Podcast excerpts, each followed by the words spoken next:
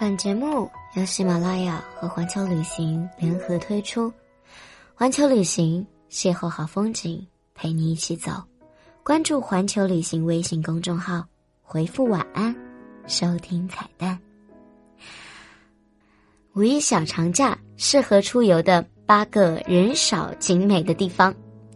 话说四月还真是美好的一个季节，不仅有美景，还有美好的假期。五一就要到了，假期还会远吗？对于旅者来说，这个时候是最按捺不住心情的时候。你还在苦恼旅行的目的地吗？一切都帮你整理好喽，直接出发吧。第一个地方乌镇，作为典型江南水乡，乌镇完整的保存着原有晚清和民国时期水乡古镇的风貌和格局，以河承接，街桥相连。依河筑屋，水镇一体，组织起水阁、桥梁、石板巷，独具江南韵味的建筑因素。时光静好，一座桥，一本书，一盏茶，悠然的时光在乌镇静享。第二个地方呢是婺源，婺源被誉为中国最美的乡村，乡村之美在于浑然天成的和谐。青山向晚轩银翠，碧水寒春傍坎流。山水间飘渺着的雾霾，古意盎然的民宿石径廊桥，青山绿水环绕其间，全然剔透着一派水墨丹青的韵味。错落的村屋，河畔的垂柳，伴随着傍晚时分袅袅上升的炊烟。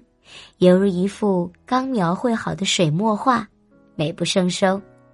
下一个地方是丽江古城，丽江古城自古就是远近闻名的集市和重镇，也是中国历史文化名城中两个没有城墙的古城之一。古城内小桥流水，无数支流穿街绕巷，流布全城，形成了家家门前绕水流。户户屋后垂杨柳的诗意画卷。啊，下面一个地方呢，也是一个古城，没错，你一定猜到了，就是凤凰古城。凤凰古城因有依山酷似展翅而飞的凤凰而得名。吊脚楼、茶筒小街、神渡白塔，构筑起了千万人心中的凤凰古城，梦里的边城风月。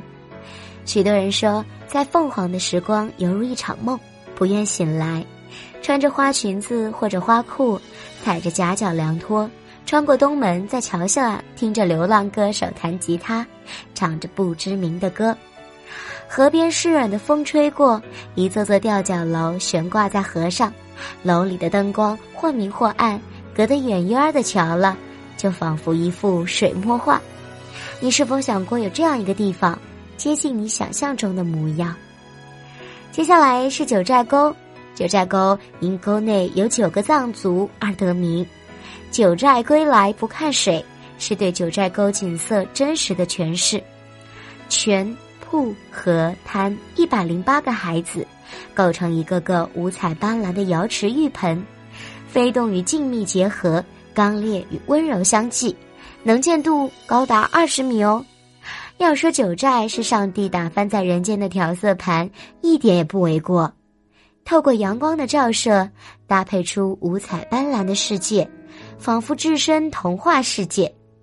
接下来就是平遥古城，巍峨的古老城垣厚重深沉，古城内的街道、店铺和民居依旧保持着传统的布局和风貌，浓郁的晋商文化气息，淳朴的晋中民风。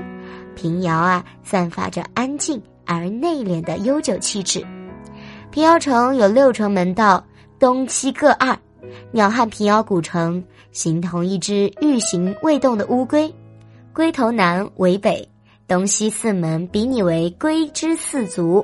民间故有龟城之说，乌龟是吉祥长寿的象征。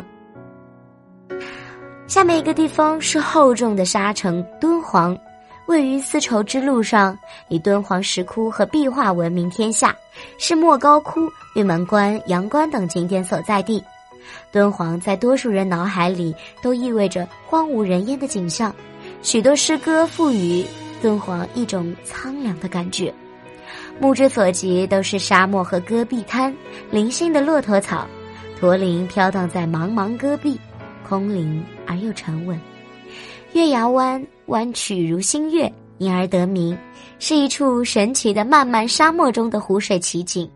鸣沙山下，泉水形成一湖，处在沙丘环抱之中，全在流沙中，干旱不枯竭，风吹沙不落，韵为奇观。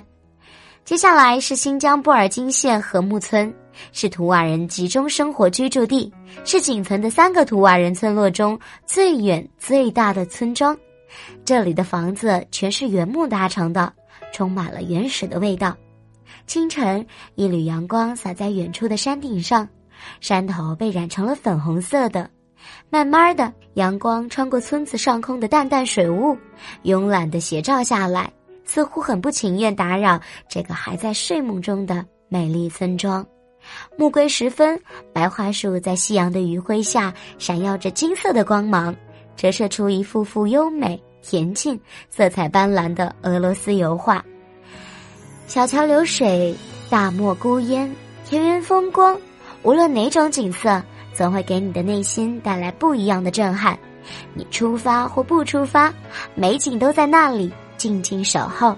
你来，它向你展示最美的风景；你不来，它在远方等待着你。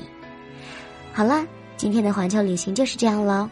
我是遇见，我们明天见。